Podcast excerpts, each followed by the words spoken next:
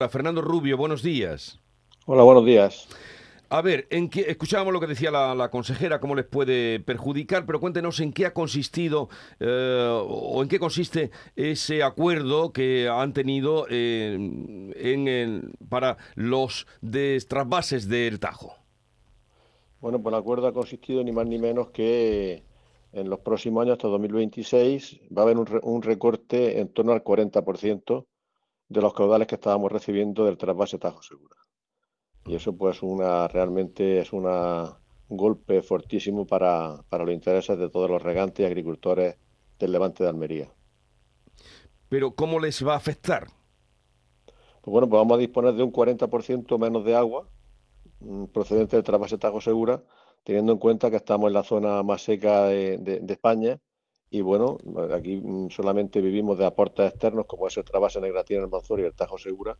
Y bueno, si una parte de esos aportes que recibimos, como es el Tajo Segura, se nos va a privar de un 40% sin haber una justificación técnica que lo soporte, pues lógicamente estamos muy preocupados por, eh, este asunto. Un recorte de un 40%, dice usted, pero eh, ¿qué explicación dan? ¿Por qué eh, ese recorte?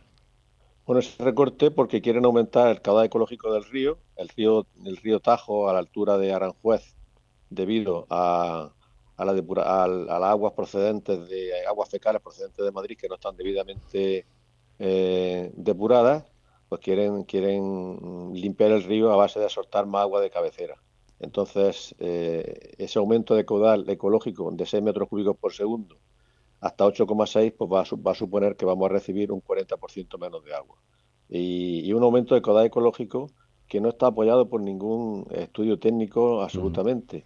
Es decir, que todos los estudios técnicos que se han realizado avalan que con 6 metros cúbicos por segundo en Aranjuez es suficiente para mantener la calidad del agua y el hábitat del río. Sin embargo, pues bueno, pues una cuestión totalmente política de, del Ministerio de Transición Ecológica, pues ha, ha escuchado las peticiones de Castilla-La Mancha y bueno, pues al final ha sido un golpe durísimo para Alicante, Murcia y Almería, que vamos a recibir los próximos años un 40% menos de agua en la zona que más se produce de, fruta y hortaliza de toda Europa. ¿Y eso a partir de cuándo ocurriría, ese corte?